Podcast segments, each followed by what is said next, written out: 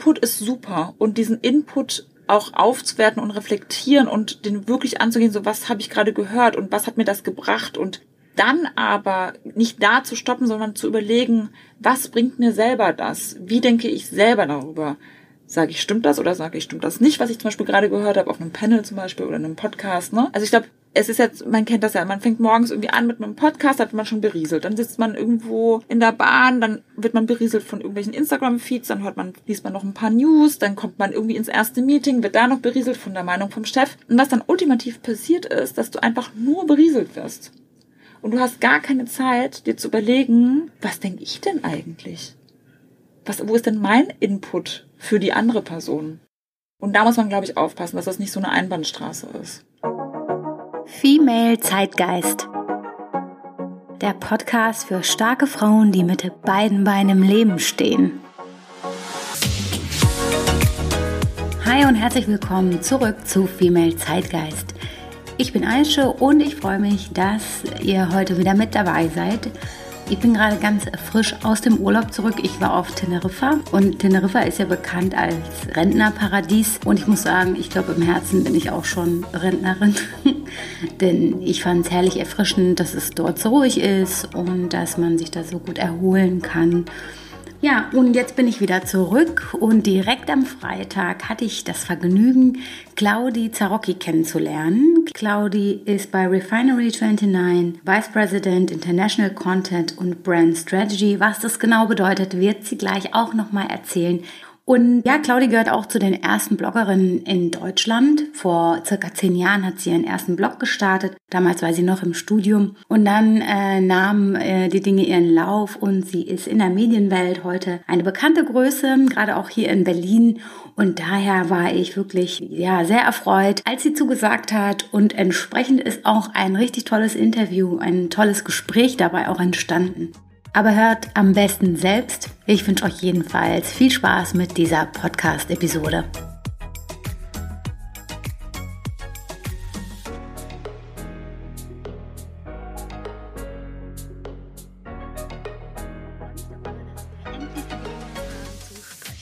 Und ich habe auch sehr, sehr viele Fragen heute für dich mitgebracht. Meine erste Frage ist, was wolltest du werden, als du ein Kind warst? Oh, Oh, als ich ein Kind war, oh, ich hatte so viele Pläne. äh, eins habe ich dann wirklich auch, oder zwei Sachen habe ich wirklich in die Tat umgesetzt. Und zwar wollte ich, ich glaube, so der größte Fokuspunkt war Lehrerin zu werden. Ich fand das irgendwie toll, so mit Menschen zu arbeiten und habe dann auch immer meine Puppen früher in so eine Reihe auf äh, hingesetzt. Und ähm, die haben dann auch so Heftchen sogar bekommen. Und ich habe dann quasi für die habe ich dann auch so Aufgaben gelöst und hatte dann einen schlechten Schüler, einen guten Schüler und so. Also ja, ich war sehr, ich war sehr kreativ äh, als Kind. Und dann war wirklich so im, eigentlich kam das dann eher so im Teenie-Alter, kam dann wirklich so Chefredakteurin. Ich wollte mhm. unbedingt Chefredakteurin werden. Und äh, lustigerweise habe ich ja dann wirklich auch auf Lehramt erstmal studiert. Mhm. Habe dann später gewechselt auf Magister und bin ja dann letztlich Chefredakteurin geworden, mehrfach. Verrückt. Dementsprechend äh, fällt mir jetzt als retrospektiv auf, äh, dass ich irgendwie meine kleinen Kindheitsträume dann irgendwie doch erfüllt habe. Und äh, wie kam das, dass du auch Lehrerin werden wolltest? Kommst du aus dem Lehrerhaushalt? Nee, gar nicht. Aber irgendwie, wahrscheinlich hatte ich Glück und hatte echt coole Lehrerin, nehme ich jetzt mal an. Aber ich bin einfach auch gerne zur Schule gegangen. Also ich bin so ein Kind gewesen ähm, und bin ich auch immer noch, ich bin so sehr wissensdurstig. Also ich fuchs mich gerne in Sachen rein und ich lese wahnsinnig gerne. Ich war auch früher immer schon so eine Leseratte und dementsprechend ähm, kennt man das ja vielleicht so aus Erzählungen, dass manche Kinder da so Probleme haben, in die Schule zu gehen. Ich fand das immer toll. Ich konnte ja dann einfach den ganzen Tag meinen Kopf vollknallen mit Informationen und gleichzeitig mit meinen Freunden abhängen. Das war für mich so der Dream eigentlich. Lebst du das heute auch in deinem Job?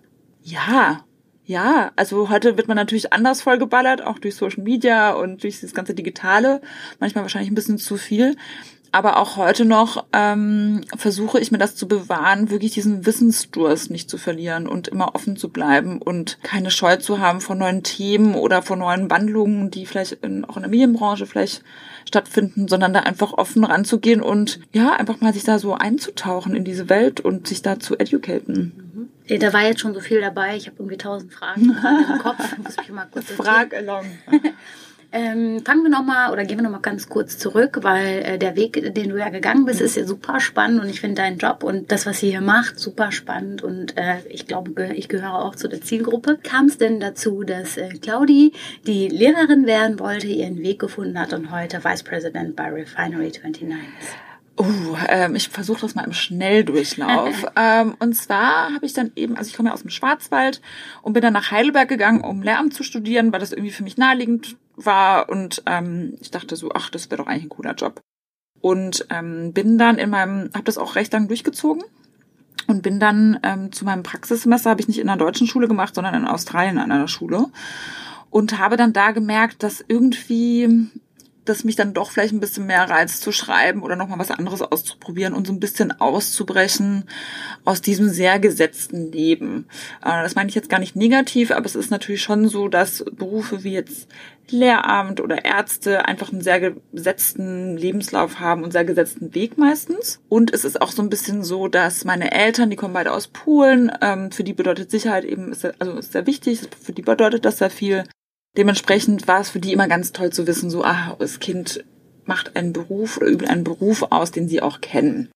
Und da habe ich mich lange dann noch, glaube ich, da so ein bisschen auch beeinflussen lassen. Also die waren immer super so supportive, aber ich glaube, so die Anfang 20er sind auch so eine Phase, wo man dann doch auch nochmal guckt, wie grenze ich mich ab, wo mhm. ist mein eigener Weg, wie viel von diesem Weg, den ich jetzt gerade gehe, ist eigentlich vorherbestimmt aus dem Umfeld, wie ich aufgewachsen bin oder wie ich geprägt wurde. Und ähm, genau, ich glaube, Australien war für mich damals so ein Befreiungsschlag, so ein bisschen. Und again, das ist auch wieder nicht negativ, überhaupt nicht negativ geweint. Ähm, ich hatte sehr Glück mit dem, wie ich aufgewachsen bin. Aber es war trotzdem noch mal so ein bisschen, äh, ja, so ein bisschen diesen Mut beweisen, überhaupt dahin zu fahren. Dann bin ich auch länger geblieben, als ich eigentlich hätte sollen. Und das war eigentlich so, glaube ich, so der erste Moment mit 22, wo ich so gemerkt habe, hey, da steckt eine richtige Portion Mut in dir und eigentlich das, was du studierst, das passt da gar nicht so dazu.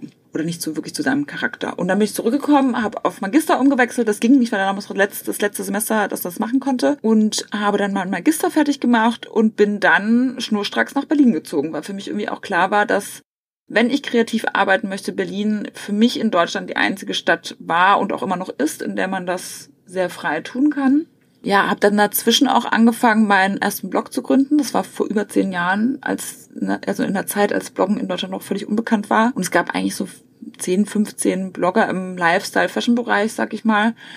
Ähm, und da habe ich dann aus Heidelberg heraus, schon bevor ich nach Berlin gezogen bin, diesen Blog gegründet, habe den auch selber programmiert, damals noch mit Blogspot, habe ich dann da reingefuchst, drei Tage.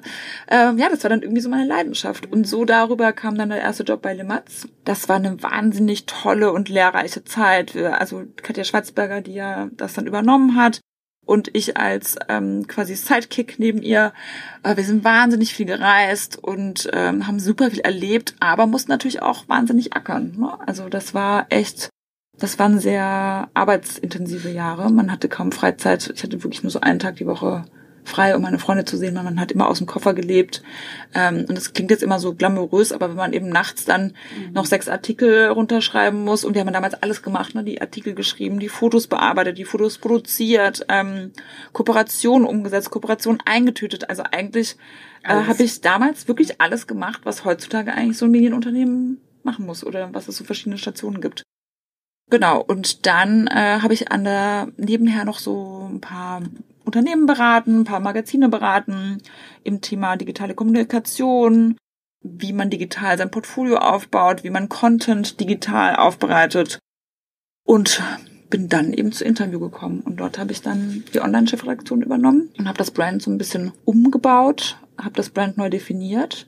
Das hat auch ganz gut geklappt und ich liebe auch Interview als Brand, ist einfach eine wahnsinnig starke Marke, die eine große Heritage hat. Und dann wurde ich von dort weg recruited mhm. ähm, zu Refinery 29, was für mich damals einfach unfassbar war, dass ich überhaupt ähm, in Erwägung gezogen wurde, das zu launchen in Deutschland, weil ich damals noch ultra jung war für eigentlich so eine große Aufgabe. Und ähm, es gab auch mehrere ähm, Assignment-Runden und es hat sich alles sehr lange hingezogen. Ja, und letztlich bin ich dann die Auserkorene gewesen und ich habe es nie bereut. Es war auch da wieder wahnsinnig lehrreich, wahnsinnig intensiv, wahnsinnig arbeitsintensiv auch. Mm, ja, aber heute bin ich da, wo ich bin und jetzt habe ich sogar eine internationale Rolle. Das heißt, nach Jahren im deutschen Markt fokussiere ich mich jetzt auf den deutschen sowohl als auch auf den internationalen Markt, was auch nochmal super spannend ist. Und jetzt glaube ich, habe ich deine Frage gar nicht so wirklich beantwortet, aber ich glaube, ich, ich finde gerade, schon. Ja, ich glaube, ich bin da hingekommen, weil ich damals auch so ein bisschen unbedarf war. Ich habe einfach das gemacht, worauf ich Bock hatte. Mhm. Und äh, habe da, aber ich war auch immer sehr fleißig. Also ich habe da auch immer sehr viel Elan bewiesen. Und ähm, das merkt man ja auch alles immer erst, wenn man dann so zehn Jahre später älter ist. Ne? Erst Was, rückblickend macht es Sinn. Rückblickend, ne? damals, also während man da so drinsteckt, Mitte 20, das habe ich überhaupt nicht gecheckt. Also mhm. ich wusste einfach, dass ähm, ich sehr viel arbeite und dass mir meine Arbeit Spaß macht und dass natürlich andere Menschen vielleicht ihre Freunde mehr sehen als ich oder ihre Familie mehr sehen als mhm. ich.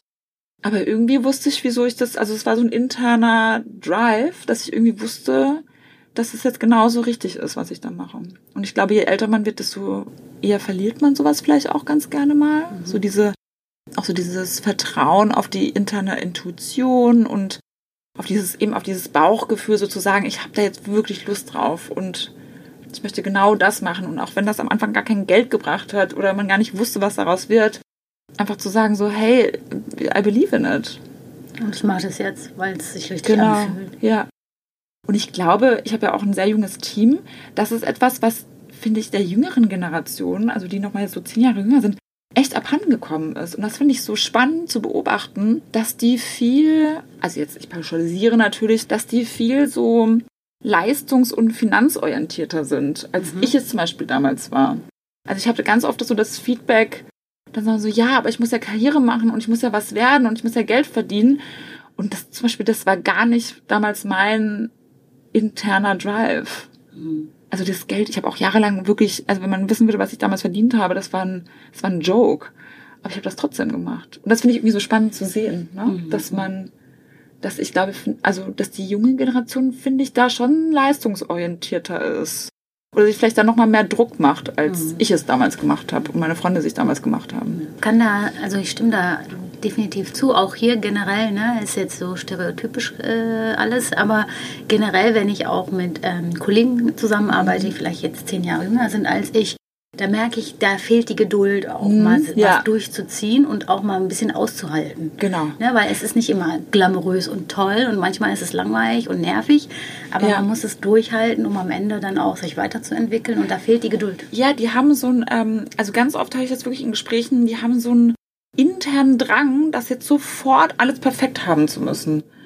Und wenn ich mir damals mein Leben angucke, also das war alles andere als perfekt, das war super turbulent, mhm. aber es war genauso richtig so. Und trotzdem hat man einfach jahrelang natürlich dann durchgezogen, mhm. bis mal das erste normale Gehalt aufs Konto kam und bis man überhaupt auch die Familie gecheckt hat, was man da eigentlich macht. Das mhm. hat ja mhm. auch damals noch so ein bisschen gedauert. Ne? Ja. Verstehen die heute, was du machst? Ja, ja. Jetzt gerade glaube ich wieder so nicht, wegen dieser internationalen Geschichte. Ähm, das ist für die dann, glaube ich, so ein bisschen so also so ein Begriff wie Chefredakteurin verstehen die dann. Mhm. Ne? Und ein Magazin zu befüllen und zu leiten, das ist etwas, das verstehen die. Aber dann so, ich bin jetzt auch eher so in diese Business-Richtung gewandert, die letzten paar Jahre. Also auch mit meinem Titel. Und da so dieses strategische, dieser Brandaufbau, ähm, jetzt nicht mehr nur in Deutschland, sondern international, aus Deutschland heraus, das ist sowas, da denken die manchmal so, das verstehen die nicht. Mhm. Wenn du deinen Job einem Vierjährigen erklären würdest, was würdest du da sagen?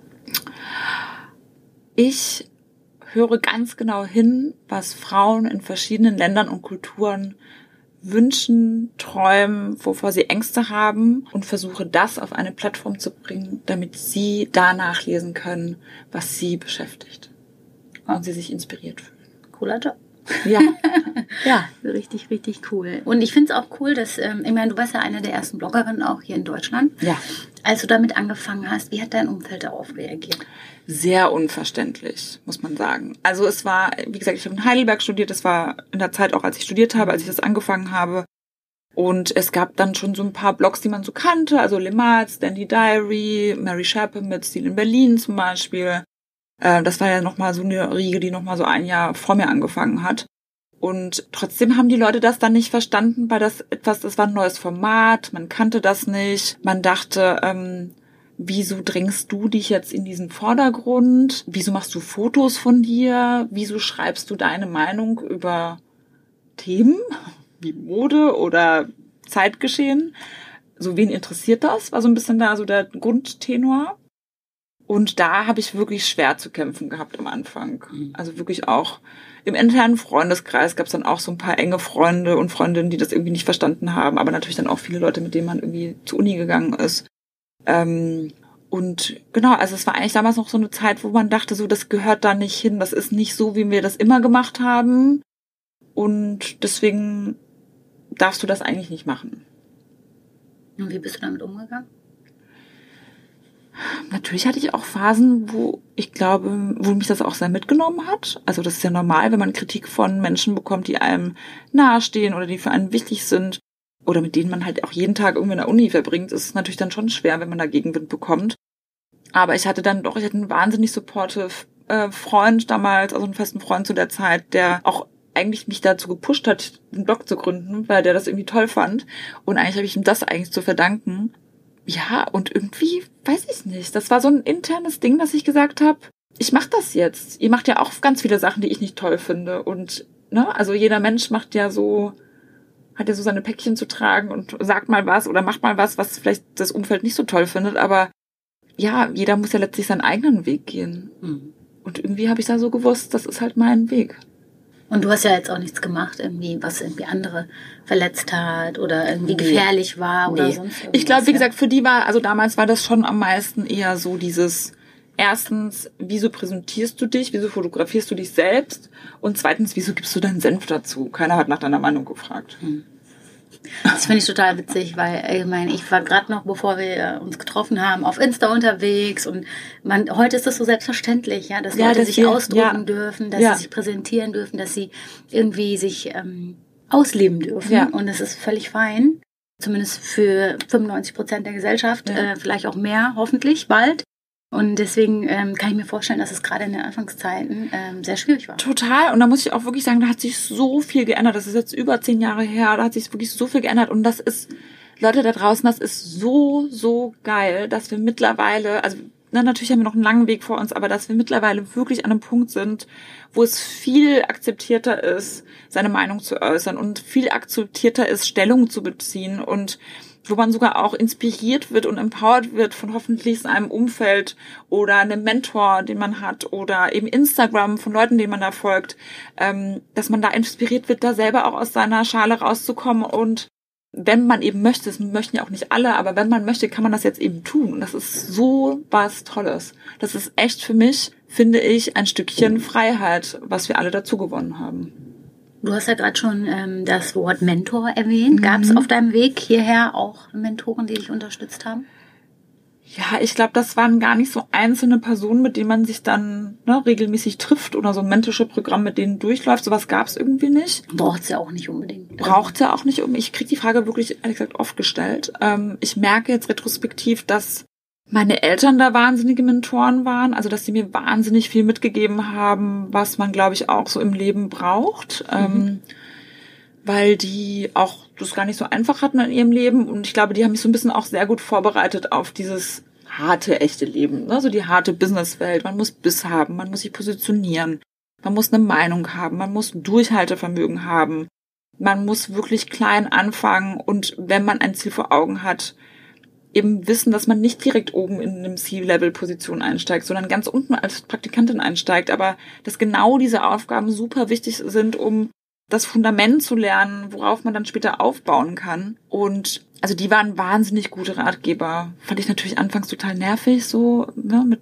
zwischen 18 und 25. Das will man nicht von den Eltern hören. Ja, da dachte ich so, oh nee, jetzt nicht.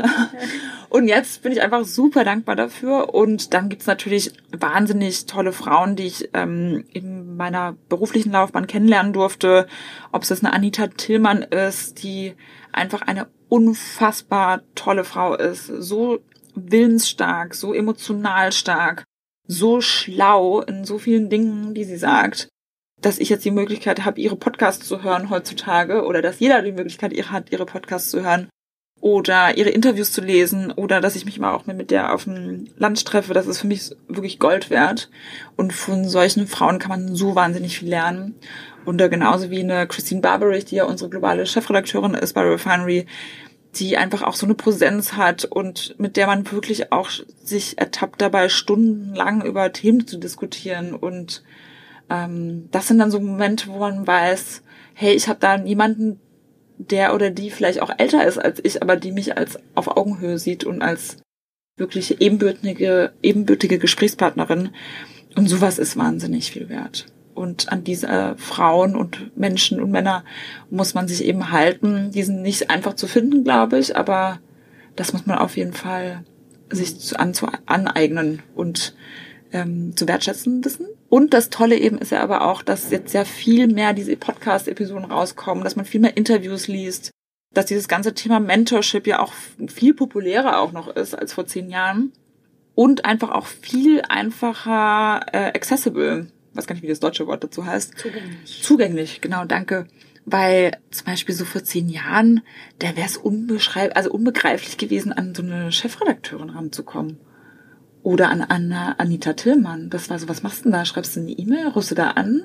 Nee? Und jetzt, klar, kontaktierst du die Leute über LinkedIn, über Instagram, Super gehst, einfach, ne? gehst auf irgendwelche Panel-Talks, ne, wo die Personen im, im, auf dem Podium sitzen, äh, es gibt mittlerweile Masterclasses. Also ich meine, es gibt eine Masterclass online von Anna Wintour. Die habe ich auch gesehen. Die habe ich noch nicht gesehen. Da bin ich mal Ich fand gespannt. die ganz gut. Ja. Ich fand die ganz gut, aber ich muss sagen, ich bin total angefixt von Sarah Blakely. Mhm. Also am liebsten war ich ihre neue beste Freundin. Und ich äh, verfolge auch ihr Leben, ihren ihren Lifestyle auf LinkedIn und äh, Instagram seitdem. Also das hat mich total gecatcht und äh, ganz viel in mir ausgelöst, auch so, weil mich gerade so diese Themen beruflicher Weg und Gründung und so, das beschäftigt mich schon seit bestimmt zehn Jahren und Ja. eigentlich sollte ich es einfach mal machen, glaube Ja. ich, statt ständig weiter drüber nachzudenken. Es hat so viel mir gegeben. Deswegen, hast du Ja. das schon gesehen? Nee, das habe ich noch nicht gesehen, aber deswegen meine ich, es ist genau mein Punkt. Das ist so toll, dass man diesen Zugang hat. Weil ich meine, diese Frauen gab es ja schon immer. Und es gab, Fall, ähm, klar, es gibt so manche Hollywood-Filme und Dokumentationen über gewisse Frauen, die Großartiges erreicht haben, aber es gibt ja noch so, so viele andere Frauen, die exakt genauso Großartiges erreicht haben, aber die einfach nie eine Plattform hatten. Und jetzt, deswegen liebe ich Digitalbusiness auch so. Und deswegen bin ich einfach auch durch und durch Digitalliebhaber, weil das jetzt alles an die Oberfläche kommt. Und das ist so geil. Das ist einfach nur geil. Man kann es gar nicht Ja, anders sagen. Demokratisiert alles Ja, jetzt. Ne? Man ja. kann äh, sich selber eine Plattform schaffen. Und, ähm, und was ich auch sehr spannend an unserer heutigen Zeit äh, finde, ist, dass vieles einfach okay ist. Ich habe zum Beispiel gestern auf Instagram, äh, kennst du Threadwives? Mhm. Das habe ich gestern erst zum ersten Mal gesehen und entdeckt und Ja. dann direkt den Hashtag mir mal angesehen und fand das irgendwie, naja, anders als wie ich mich jetzt in dieser Welt wahrnehme, aber ich finde es trotzdem okay, dass auch man sagen kann, ich möchte das nicht und für mich ist das nicht das Richtige und Ja. dass es das zeitgleich auch geben darf, ähm, ist mir wichtig und ich äh, akzeptiere und respektiere das auch total, aber ich möchte nicht, dass mir das jemand aufzwingt, ja, Ja. Und, und das ist okay. Genau, und das muss man ja auch sagen, gerade für mich, die ja auch lange in der Medienbranche unterwegs ist bereits, ist es ja wirklich, das ist, das ist das, wieso ich morgens aufstehe, weil es einfach fatal ist, was für ein Abbild einer Frau die Medienbranche über Jahrzehnte geprägt hat. Dieses wirklich, also nicht nur optisch, dieses eindimensionale Bild, ne? Eine Frau muss weiß sein, Kleidergröße 36 tragen, ähm, Immer lächeln. Immer lächeln, immer in diese Salatschüssel da lächeln. ähm, sondern es gibt ja auch, das ist natürlich das eine, das optische, aber das andere ist natürlich auch immer dieses, du musst so und so sein. Du darfst das und das nur sagen. Du darfst nur den und den Beruf ausüben. Du musst dich so und so immer verhalten, damit dein Mann dich toll findet, damit du überhaupt einen Mann bekommst, damit dein Umfeld dich toll findet, damit du überhaupt als Frau giltst. Das ist so fatal, was da einfach passiert ist die letzten Jahrzehnte. Und es ist wirklich allerhöchste Eisenbahn, dass das durchbrochen ist. Das muss man ja wirklich sagen, ist ja wirklich der, der Digitalwelt zugute zu halten, dass das jetzt wirklich alles mal an die Oberfläche kommt und dass Menschen gesehen werden und repräsentiert werden, die vorher nie, also das muss man sich mal vorstellen, die nie ein Abbild von jemandem, der aussieht wie sie selbst oder der oder die den Lebenstraum hat wie sie selbst, das wurde ja nie abgebildet. Das ist schon krass. Und mit sowas sind wir ausge- aufgewachsen. Ja. Und deswegen glaube ich, je mehr wir alle dafür arbeiten, dass unsere nächsten Generationen und unsere Kinder anders aufwachsen und wirklich diese Freiheit haben, sich selber so zu entwickeln, wie sie möchten. Und ähm, ob es jetzt eine sexuelle Orientierung ist oder ein Lebenstraum oder ein Berufswunsch, sondern einfach zu sagen so, hey, du kommst auf die Welt und du kannst einfach werden und machen, was du möchtest und du kannst aussehen, wie du möchtest und es ist total okay, weil wir lieben dich alle so, wie du bist. Und das ist eigentlich so mein Driver jeden Tag mal so ein bisschen zurückgedacht, wie, wie ich aufgewachsen bin. Und ich komme zum Beispiel auch aus einem sehr patriarchalischen Umfeld, mhm. ähm, wo äh, Frauen eher dazu angehalten waren, ruhig zu sein, zu lächeln und ihre Männer zu supporten. Und äh, ich weiß noch, der Moment, als ich das erstmal entdeckt habe, dass Frau, es auch Frauen gibt auf dieser Welt, die ähm, das nicht tun, mhm. sondern ihren eigenen Weg gehen. Und zwar war das die ähm, türkische Premierministerin, die erste, Tansu Çiller, irgendwann in den 90ern. Und da dachte ich so, das ist auch eine Frau mhm. und die und die leitet ein Land. Verrückt. Ja. Und aus meinem Umfeld kannte ich das gar nicht. Und auf einmal war diese Person da und dann dachte ich, ah, also vielleicht ist für dich auch was anderes ja. drin als nur, keine Ahnung, Hausfrau sein, wobei ich auch betonen möchte, dass es nicht falsch ist, wenn man nur Hausfrau sein möchte, das ist auch okay. Total, ja. Und ähm, auch, dass dieses auf einmal ist da jemand und man findet sich so wieder und dann merkt, ah, guck mal, vielleicht kann ich doch auch mal selber was versuchen und ja. so weiter und so fort. Das ist so, so wichtig und der Zauber unserer heutigen Zeit, dass das auch stattfindet. Total. Und ich möchte auch nochmal betonen, dass es nicht darum geht, dass jede Frau Karriere machen muss. Ich finde, das ist zum Beispiel, das ist wieder das andere Extrem, mhm. finde ich, was gerade so ein bisschen auch wiederum fatal ist, finde ich viel, was so gepostet wird oder wo es gerade so der Grundtenor hinten geht. Ne? Es ist immer diese Karrierefrau, Karrierefrau, Powerfrau. Ich finde, das ist so fatal, weil es, auch das wiederum bringt ein ganz falsches Bild und einen ganz anderen Druck mit sich. Letztlich finde ich, geht es darum, dass wir eine sehr ausbalancierte Medienlandschaft haben sollten und ein sehr ausbalanciertes, eine ausbalancierte Art und Weise, wie wir eben Sachen angehen, um eben zu zeigen, dass es egal ist, was man werden möchte und welchen Traum man hat. Das Wichtige ist, dass man die Chancen hat, diesen Traum auszuleben. Und deswegen, wenn du Hausfrau sein möchtest und ähm, da total drin aufgehst, dann mach das. Wie toll ist das, wenn du die Möglichkeit dazu hast? Und genauso toll ist es eben die Möglichkeit zu haben, Karriere zu machen, wenn man dann Bock drauf hat, obwohl man vielleicht prädestiniert aus einer aus einem Umfeld kommt, wo das eher nicht gang und gäbe ist. Apropos Karriere. Ja. Welche, ähm, welchen Stellenwert spielt Kreativität in deiner Karriere?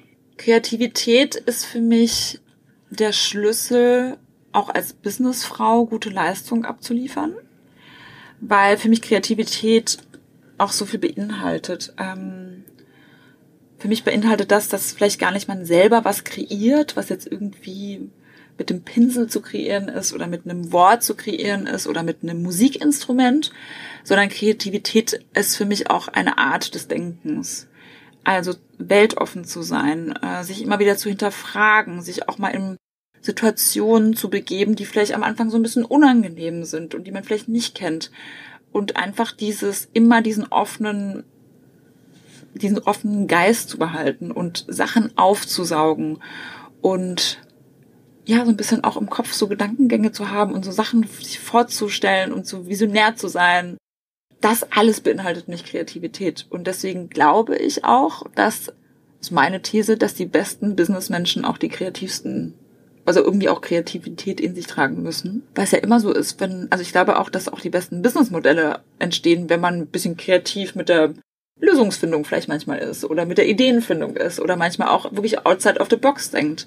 Weil es ist ja so, also ob du jetzt angestellt bist und was hochziehen musst oder ob du eine führende Position hast oder ob du selber dein Business launchst, es kommen ja immer wieder Steine in den Weg und es ist einfach bei jedem Menschen so, es kann nie glatt laufen. Und ich glaube, je offener und kreativer man damit ist, dann diese Steine zu über die drüber zu hüpfen oder die wegzuräumen.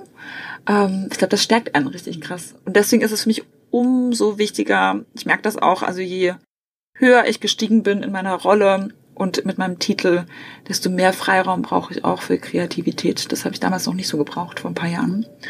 Und jetzt räume ich mir diese Freiräume auch wirklich ein. Also wirklich bewusst am Wochenende ein Buch lesen, mal einen Film gucken, der in einer anderen Zeit spielt, damit ich mich mal wieder so visuell zum Beispiel an eine ganze Ära orientieren kann, die andere Farben hatte und die andere, andere Erzählstränge hatte, wie Geschichten damals erzählt wurden.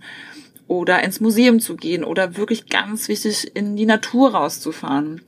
Oder einfach mal einen Stift und einen Zettel in die Hand zu nehmen zu Hause und mal äh, dieses Journaling machen, ne? wo man mhm. einfach anfängt, den Stift anzusetzen und dann, sagen wir mal, zum Beispiel sich fünf Minuten gibt und einfach in diesen fünf Minuten einfach konstant schreiben muss, ohne Punkt und Komma gefühlt.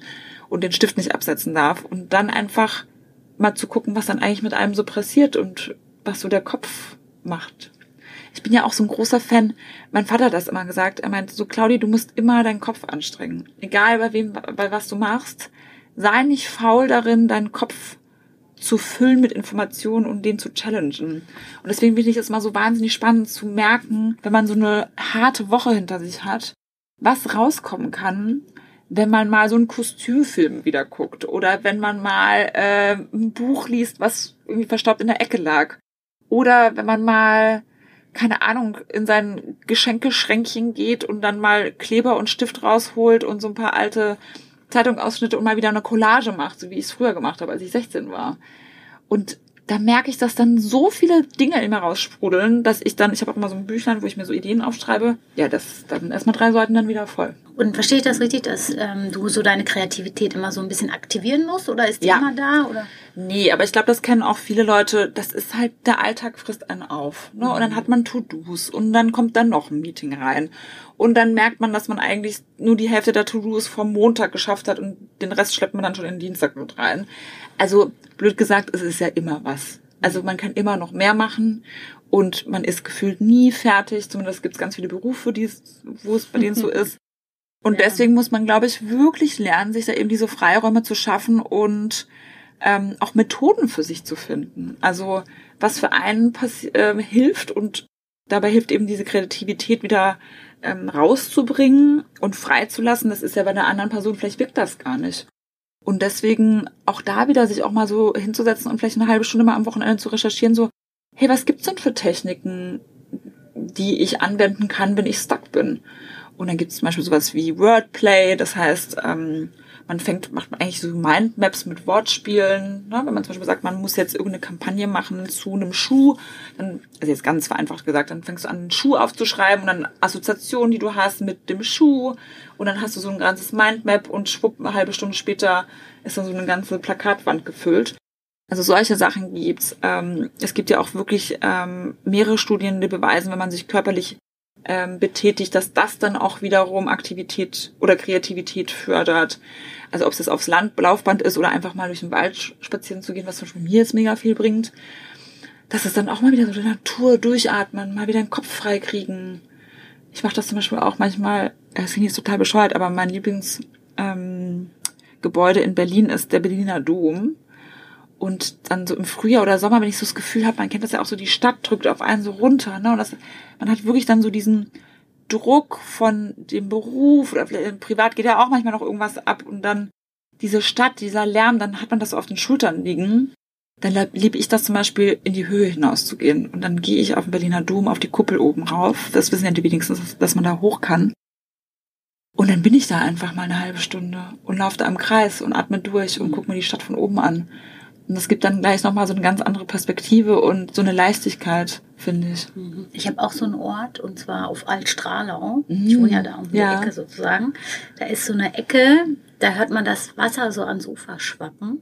Das beruhigt mich total. Ich Ja, nicht, und ich warum, glaube wirklich, man muss diese Orte finden, an denen man so, ähm, das merkt man dann auch. Das müssen ja gar keine hippen Orte sein Nee. oder gar nicht. Aber ich glaube, man merkt das so, dass man dann an so, einen- so einen Punkt kommt, wo egal was gerade abgeht im Leben, es einfach mal fein ist. Und man kann so durchatmen.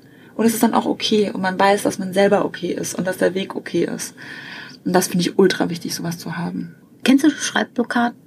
Ja, hatte ich früher ganz oft. Heute schreibst du aber trotzdem noch viel, ne? trotz deiner Position. Naja, ich schreibe jetzt ellenlange E-Mails, die zehn Seiten sind und E-Mails. Konzepte und ähm, genau, also Artikel schreibe ich kaum noch selbst.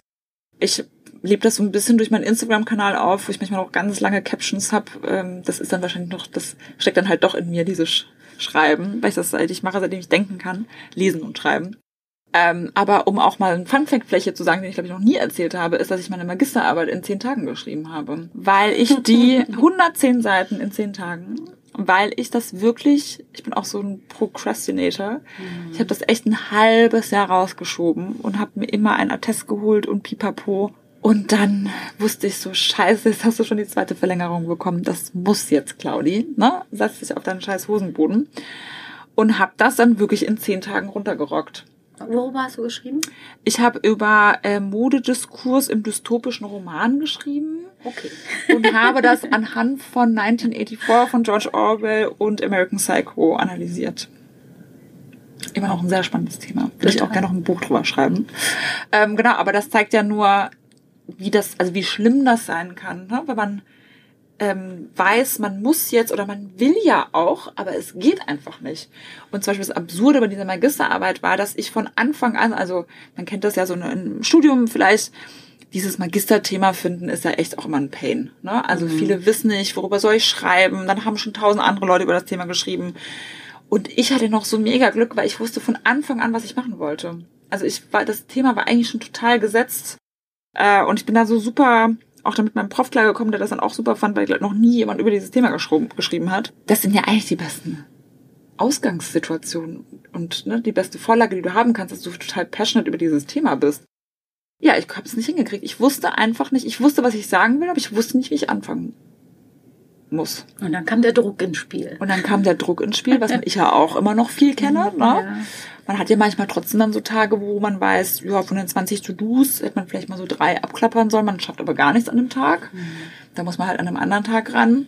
Deswegen ist es auch wahnsinnig wichtig, was ich eben meinte, so sich selber zu kennen. Und ich glaube, viele Menschen, hm, das ist vielleicht auch dann so ein bisschen so ein so ein Fehlschuss, was dann Social Media mit sich bringt vielleicht. Man hat dann diese Menschen, die man inspirierend findet und denkt dann, man muss es genauso machen wie sie. Aber deswegen sagt man ja, es soll inspirierend sein, dass man es nicht eins zu eins kopiert und sich selber auch nicht eins zu eins diesen Druck machen muss, das genauso zu machen wie jemand anders, sondern auch zu gucken, so, hey, was bin ich eigentlich für ein Charakter? Es gibt ja so Leute, die öffnen jeden Brief sofort, weil sie das gerne weghaben und jede, begleichen jede Rechnung sofort. Dann gibt's Leute, die brauchen die vierte Mahnung, um das zu begleichen. Und so sich selber mal so kennenzulernen und so Strukturen kennenzulernen, wie man denkt und fühlt und agiert, ist, glaube ich, auch super wichtig, um dann zu gucken, wie kann ich mir denn eine Karriere aufbauen und was sind dann so Techniken, zum Beispiel zur Schreibblockade zum Lösen oder zur Kreativitätsentfaltung, die aber auch zu meinem Charakter passen. Also zum Beispiel gibt's die Piera Geladi, das ist unsere Executive Editor bei Refinery 29 und auch unsere Co-Founderin. Ähm, jeder, der der oder die sehr kreativ arbeitet, kann mal gerne bei ihrem Instagram-Kanal vorbeigucken. Und die ist zum Beispiel so eine Person, die muss das ausleben. Die hat ständig einen Pinsel in der Hand, die malt, die kreiert, die schreibt, die tanzt im Kreis herum, die ist einfach so super. Die muss ich kennenlernen. Ja, genau. Die ist so super expressive, ne? Ja. Also die siehst du auch da mal auf Social Media, wie sie dann irgendwie in einem Park in New York City äh, im Kreis tanzt und dann wie wild gestikuliert, weil das einfach sie so eine Person ist, die muss das rauslassen. Und gleichzeitig gibt's natürlich Leute, die würden sich eher erschießen, als irgendwie im Park da im Ringelreihen zu tanzen. Und für die ist das dann auch nichts. Und das blockiert die eher noch mehr, als dass es was rauslässt bei ihnen. Und deswegen glaube ich, wirklich mal so in sich reinzuhören und zu gucken, so, hey, wann funktioniere ich denn gut? Ähm, war, wo habe ich Momente, in denen ich To-Dos gerne angehe? Was äh, ist vielleicht Morning Routine, die ich habe, wo ich dann sage, so da gehe ich richtig bestärkt in den Tag. Arbeite ich be besser mit Druck oder ohne Druck? Ähm, Brauche ich einen Chef, der klare an, der oder die klare Ansagen macht, oder möchte ich eben frei gelassen werden und agiere dann irgendwie am besten? Das ist super wichtig.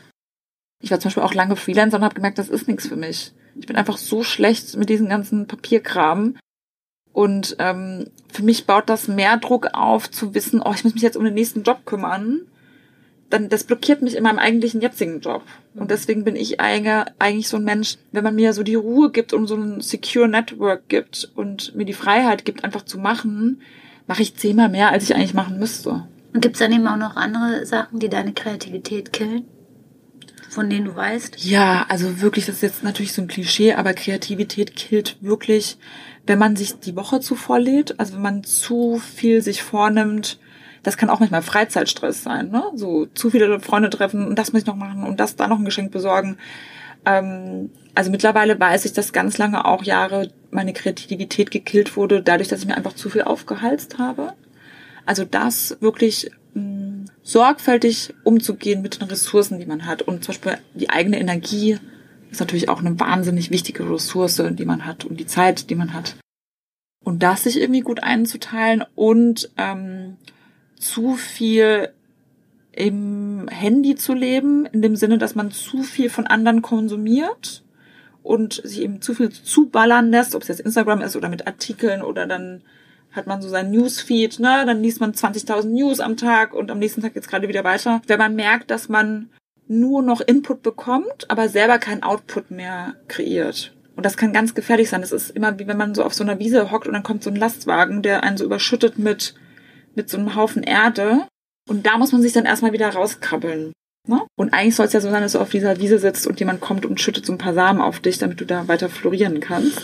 Schönes Bild. Ähm, genau, und ich glaube, das ist manchmal so, dass man auch dann eben bewusst eben sich Ruhephasen schafft im Sinne von, wenn ich den ganzen Tag am PC sitze und wenn ich den ganzen Tag kreieren muss oder zum Beispiel am Handy mich bewege, dann eben das Gegenteil machen. Ja. Dann rausgehen in die Natur. Dann mal zwei Stunden Handy aus und wie gesagt mit einem Buntstiften vom weißen Blatt Papier sitzen.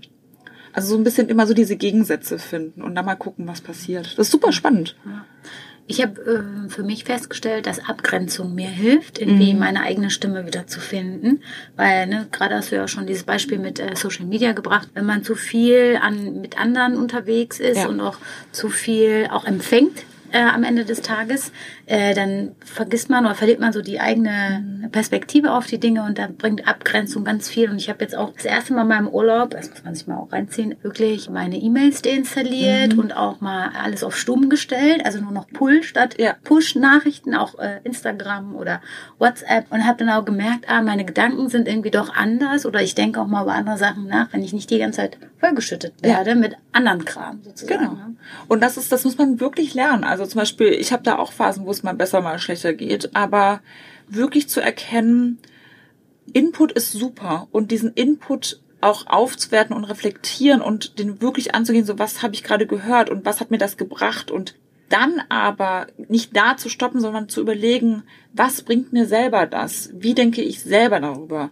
Sage ich, stimmt das oder sage ich, stimmt das nicht, was ich zum Beispiel gerade gehört habe, auf einem Panel zum Beispiel oder in einem Podcast. Ne? Also ich glaube, es ist jetzt, man kennt das ja, man fängt morgens irgendwie an mit einem Podcast, da wird man schon berieselt. Dann sitzt man irgendwo in der Bahn, dann wird man berieselt von irgendwelchen Instagram-Feeds, dann hört man, liest man noch ein paar News, dann kommt man irgendwie ins erste Meeting, wird da noch berieselt von der Meinung vom Chef. Und was dann ultimativ passiert ist, dass du einfach nur berieselt wirst. Und du hast gar keine Zeit, dir zu überlegen, wo, was denke ich denn eigentlich? Was, wo ist denn mein Input für die andere Person? Und da muss man, glaube ich, aufpassen, dass das nicht so eine Einbahnstraße ist. Was war denn so dein Learning aus den letzten zwölf Monaten, was du gelernt hast? Vielleicht auch, was dich selber angeht. Mein Learning aus den letzten zwölf Monaten war, dass man wirklich ein starkes Support-System braucht. Also wenn man sag ich mal, jetzt mal einen Weg gehen will, der sehr viel Mut bedarf und der vielleicht auch ein bisschen ungewiss ist oder der ein so hohes Arbeitspensum bedarf, da ist es super wichtig zu wissen, dass man so ein Auffangbecken hat. Und wer sind die Personen oder was sind eben die Orte oder was sind die Dinge, die man tun kann, die einem dann so ein bisschen Seelenfrieden geben und an die man sich wenden kann, wenn es gerade mal nicht so gut läuft. Und ähm, es gibt dann so Momente, glaube ich, ähm, man kennt das ja vielleicht, wenn man so das Gefühl hat, so, oh, die ganze Welt bricht gerade über mir zusammen. So, ich habe vielleicht eine schlechte Kritik vom, von der Chefin bekommen, äh, mein Konto ist halb leer, es ist auch noch mein Auto irgendwie kaputt gegangen. Irgendwas, es gibt ja immer so Phasen, wo einfach alles zusammenkommt. Wenn man da weiß, wo kann ich hin und zu wem kann ich hin, wo ich dann einfach mal so einen sicheren Hafen habe und wie ich einfach mal wieder ich bin und wo alles gar nicht so schlimm ist für den Moment. Das ist super wichtig. Und das nächste, was ich in den nächsten zwölf Monaten gelernt habe, dass es okay ist, auch mal Ruhephasen zu haben, die länger gehen. Also zum Beispiel, ich habe ja so ein Leben gehabt, wo ich mich konstant selber gepusht habe, immer weiterzugehen und immer das Unerreichbare zu erreichen und immer so zehn Schritte zu machen, wenn man eigentlich auch hätte nur zwei Schritte machen können. Und ich hatte ein wahnsinniges Pensum, also war ein wahnsinniger Pace drauf. Und jetzt einfach auch mal zu merken, so, hey, du hast zehn Jahre so Gas gegeben, also mit so einem Tempo vorgelegt, ist auch immer okay, ein halbes Jahr in Anführungsstrichen zu chillen, um mal zur Ruhe zu kommen und nicht wieder das nächste Projekt am Start zu haben.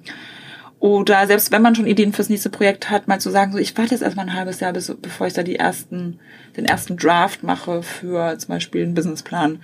Und das ist so super wichtig, finde ich. Also auch mal so ein bisschen, was wir auch gesagt haben, schon diese Ruhe reinbringen, so ein bisschen Geduld mit sich auch haben. Und das ist was, ich glaube, das versteht man, verliert man ganz schnell, weil es dann doch irgendwie so ist, so, ah, Erstens leben wir in einer Gesellschaft, wo nur gilt höher, weiter, besser. Und dann leben wir in einer Gesellschaft, wo wir ganz stark auf andere immer gucken, was ja eben durch Social Media gegeben ist. Und da sein eigenes Tempo zu finden und seinen eigenen Weg zu finden, ist echt schwer. Also es ist irgendwie so ein bisschen Fluch und Segen zugleich, glaube ich. Früher hatte man, früher hatte man gar nicht diesen Zugang zu diesen tollen Menschen, die Tolles machen, wo man sich inspirieren konnte. Das gab es damals weniger. Aber gleichzeitig hat natürlich jeder irgendwie so ein bisschen mehr so sein eigenes Tempo machen können, weil man nicht so beeinträchtigt wurde von dem, was andere machen. Du hast gerade ähm, auch öfter das Wort Mut benutzt. Mhm. Wofür brauchtest du Mut in der letzten Zeit? Oh, ich brauche wirklich öfter mal Mut. Ähm, es ist natürlich so, dann arbeitet man in so einem großen Unternehmen und hat dann eine sehr hohe Position. Das heißt, manchmal muss man auch unpopuläre Entscheidungen treffen oder man muss auch mal hinterfragen die Entscheidungen, die einem auferlegt werden von Personen, die noch mehr in der Hierarchie über einem stehen. Und da muss man auch mutig sein. Man muss wissen, wann man den Mund aufmachen kann und wann nicht. Man muss auch manchmal Mut beweisen, sich vor sein eigenes Team zu stellen, wenn man denkt, ähm, dass vielleicht aus anderen Etagen ähm, da Ungerechtigkeit passieren. Na, man ist auch verantwortlich für sein Team. Da muss man auch immer Mut beweisen, zu sagen, man muss da auch eine Stärke beweisen, dass man die irgendwie schützt. Ähm, Im privaten Umfeld, finde ich, muss man ganz oft Mut beweisen, zu sagen, auch mal Nein zu sagen und zu sagen, du, danke für die Einladung, ich würde dich voll gern sehen, aber ich schaff's gerade nicht, weil ich, mir ist jetzt die Zeit für mich selber wichtiger an dem Abend oder ich brauche das gerade mal so Me-Time zu haben. Und auch wirklich immer wieder Mut zu haben, seine Meinung zu äußern, ob es jetzt im privaten oder im beruflichen Feld, Umfeld ist, aber auch den Mut zu haben, Wege zu gehen, die vorher noch nicht gegangen sind. Also nur weil jetzt, wie gesagt, alle zum Beispiel auch Karrierefrauen werden wollen und auf Instagram aktiv sind, auch mal zu sagen, so nee, mache ich halt eben nicht. Oder nur weil es im Büro, in dem man sitzt, immer so getan wurde, auch was es jetzt auch immer ist, mal zu sagen, so nee, ich hinterfrage das und ich möchte das eben anders machen. Und da auch wirklich zu pushen und dafür einzustehen und dann auch die Leute in seinem Umfeld zu überzeugen, so hey, lass mich mal machen und lass mal gucken, wohin das führt. Das erfordert alles aber Mut. Ich gucke ein bisschen auf die Uhr, Claudia. Ich könnte mit dir ja noch drei Stunden oh in dieser Box äh, sitzen und. Ich rede immer so viel, Leute. Ich, weiß. ich auch, so. macht nichts. Dann bist du herzlich willkommen hier. Du kannst auch nochmal kommen, wenn du willst. Ja, danke. Vielleicht sprechen wir in einem Jahr nochmal. Aber es ist immer so, die Fragen sind so, man will einfach, es ist ja so differenziert, ne? Wie jeder Mensch ja nicht gleich ist und wie jeder Mensch so viele Facetten an sich hat, haben auch solche Fragen und Antworten so viele Facetten. Man will ja auch jedem gerecht werden und manchmal, ähm, deswegen tendiere ich dann immer dazu, ein bisschen mehr zu reden, weil äh, ich finde es immer so schwer zu finden, so dann auch wirklich so inklusiv zu sein und alle mit einzubeziehen und dass man irgendwie weiß, ähm, dass man alle Situationen und alles, was auf einem so im Leben passiert, kann man ja immer aus verschiedenen Blick, Blickwinkeln betrachten. Und wenn man das auch lernt, glaube ich, ist es auch so ein Punkt, wo man denkt, ja, ich werde sowieso nie allen recht gerecht werden können. Weil jeder Mensch ja einen anderen Blickwinkel hat. Du siehst ja nie die Welt so wie, also ich sehe es ja nie so, wie du sie jetzt siehst. Allein die Situation hier siehst, nimmst du ganz anders wahr als ich. Die Frage ist halt, muss man das? Genau. Claudi, du hast jetzt das Schlusswort. Oh. Was würdest du gerne noch ähm, sozusagen als deine Message weitergeben an die Zuhörerinnen und Zuhörer von Female Zeitgeist? Liebe Zuhörer und Zuhörerinnen von Female Zeitgeist, ich wollte mich erstmal bedanken, dass ihr hier zuhört und zweitens euch mitgeben, es ist gar nicht so schlecht und schlimm, wenn sie Steine in den Weg liegen, weil über die kann man drüber hüpfen, man kann sie erstmal umarmen, man kann sie ganz sanft zur Seite rollen und letztlich versteckt sich überall ein Weg, auch wenn man manchmal drumrum läuft über die Steine. Und ganz wichtig ist nur, dass man irgendwie für sich herausfindet, was denn der eigene Weg ist, der einen selber glücklich macht. Weil das Leben ist so kurz und man sagt das immer so einfach, aber letztlich müsst ihr happy sein. Und je happier ihr seid mit euren Entscheidungen und mit eurem Beruf und mit eurem Lebensmodell, desto mehr Happiness könnt ihr auch für eure Umgebung ausstrahlen und denen auch positive Energie mitgeben. Und dementsprechend seid mutig, packt eure Energie am Schopfe, krempelt die Ärmel hoch, ganz wichtig. Es kommt nichts von allein. Man muss wirklich hart dafür arbeiten, um seinen Weg zu gehen. Aber dann schafft ihr das. Super, ich danke dir. Ich danke euch. Oh, jetzt habe ich so viel geredet. Nein, deswegen bin ich doch. Das war das Interview mit Claudi Zarocki. Folgt Claudi gerne auf Instagram und auch Refinery29 ist mit Sicherheit für viele von euch interessant. Wenn euch diese Podcast-Episode gefallen hat, äh, hinterlasst mir gerne Sternchen und Podcast-Bewertung und folgt mir auf Instagram. Ansonsten hören wir uns in zwei Wochen wieder. Dann habe ich wieder jemanden ganz, ganz Spannendes hier zu Gast. Ich weiß gar nicht, ob ich das jetzt schon sagen soll. Hinterher passiert irgendwas und dann äh, müssen wir das Interview verschieben. Einen kleinen Hinweis soll es aber geben. Sie steht für das Thema Female Leadership wie sonst keine in Deutschland, wie ich finde. Jetzt könnt ihr euch euren Teil denken und euch schon auf das nächste Podcast-Interview in zwei Wochen freuen. Bis dahin, passt gut auf euch auf. Ich freue mich auf euch.